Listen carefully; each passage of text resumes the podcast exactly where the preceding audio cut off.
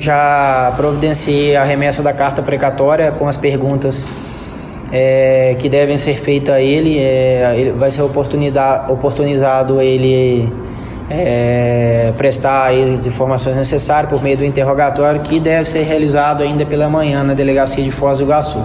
É, quando então a gente vai ter é, mais informações que, que vão confirmar ou não a ocorrência desse feminicídio aí é, bem como auxiliar na busca pelo corpo, né?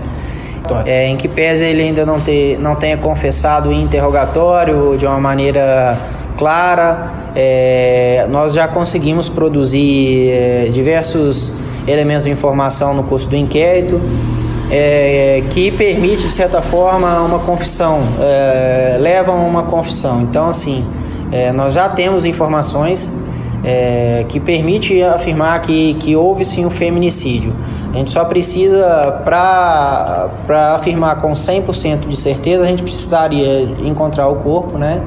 E o que eu espero fazer o mais rápido possível. As buscas é, não cessam. Ontem nós tivemos o, o, dia inteiro aí, juntamente com os policiais da regional, da seção da mulher e da delegacia municipal, é, em busca de, desses vestígios é, o dia inteiro mesmo, desde a manhã até o final do expediente, em função dessas buscas aí que não que vão continuar hoje.